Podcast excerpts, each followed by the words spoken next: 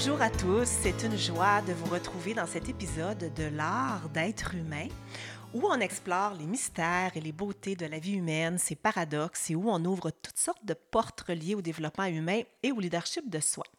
Aujourd'hui, une version plus courte euh, qu'à l'habitude et en vidéo aussi parce que euh, c'est l'année 2023 qui se termine sous peu et j'avais vraiment envie de vous offrir mes voeux pour cette nouvelle année 2024 qui commence. À chaque année, j'ai des mots qui guident mes intentions. J'ai réalisé cette année qu'il y avait certains mots qui m'emmenaient dans une exigence par rapport à moi-même. La quête de sens, entre autres, en est une. Le désir, la volonté hein, de, transformer, de se transformer.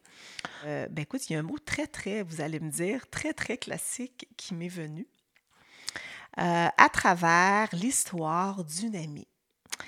Une amie d'enfance qui s'appelle Jeanne. Jeanne était docteur, elle était médecin, obstétricienne. Alors, elle mettait au monde des bébés. Et maintenant, elle n'est plus docteur. Elle a euh, plusieurs occupations, dont celle d'apprendre à faire pousser des fleurs, à composer des bouquets. Alors, de docteur à, fleuriste.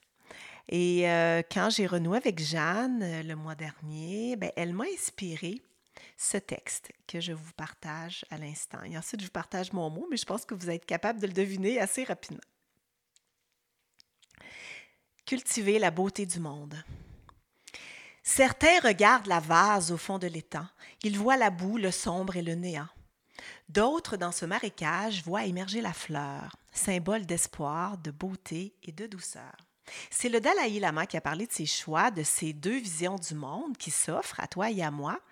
Et je, ne veux pas contredire ce grand sage, mais il me semble qu'il manque quelque chose à cette image. Il y a dans ces gens qui m'entourent ceux qui voient au-delà de voir la boue et les fleurs. Ils s'aiment et ils labourent.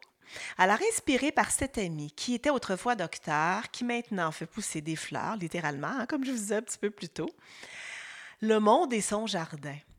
Son cœur est sa semence, son âme est son arrosoir, elle cultive ainsi le vivant. Alors que la nature brûle et s'inonde, qu'ici et ailleurs dans le monde, on voit des tragédies, des guerres et des fléaux, qu'on se lance des pots sur les réseaux sociaux, elle, elle fait pousser des fleurs. Elle fait éclore la douceur, elle crée des bouquets de culture, de diversité et de futur. Elle fait pousser des fleurs. Et moi, touchée par son audace à cultiver la beauté, je me dis que c'est ce qu'on devrait souhaiter pour la nouvelle année. Pas nécessairement changer de métier, mais être des gens qui s'aiment, être des gens qui s'aiment. Et que devant tous les cyniques, les sarcastiques, les ironiques et les blasés qui, par leurs propos polarisés, veulent nous arrêter de semer, on ne se laisse pas désenchanter qu'on fasse pousser des fleurs, semer des graines de beauté, des graines de lien, des fleurs de vie, des éclosions de sentiments, des bourgeons de paix, des racines de rêve, tiges de tolérance, des feuilles de fraternité. Nos semences portent en nous notre futur comme humanité, la beauté intérieure que l'on nourrit dans ce sanctuaire qu'est notre cœur fleuri, comme mon amie semeuse qui voit la beauté universelle, le vivant du monde par le vivant en elle. Ma semeuse de fleurs, elle n'est plus docteur. Moi, j'ai laissé derrière la grosse job et les petits tailleurs. Nous avons tous nos propres fleurs à faire pousser. Cela peut sembler insignifiant et anodin comparé avec tout ce dont le monde a besoin. Ce n'est pas important ce que tu fais dans la vie. L'important, c'est qui tu es quand tu le fais. Le poète Rumi disait Chaque feuille qui pousse te le dira, ce que tu sèmes portera fruit. Alors si tu as du bon sang, mon ami, ne plante rien d'autre que de l'amour. Car je me dis qu'être jardinier humain, c'est pas d'abord réveiller notre semeur intérieur, cultiver la beauté en soi dans notre quotidien, et ainsi à chaque jour, on peut laisser l'humanité un peu plus belle qu'on l'a trouvée.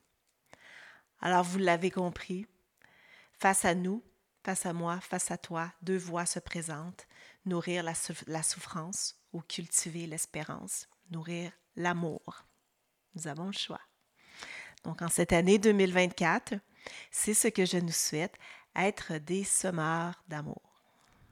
Bon début d'année tout le monde et bonne célébration.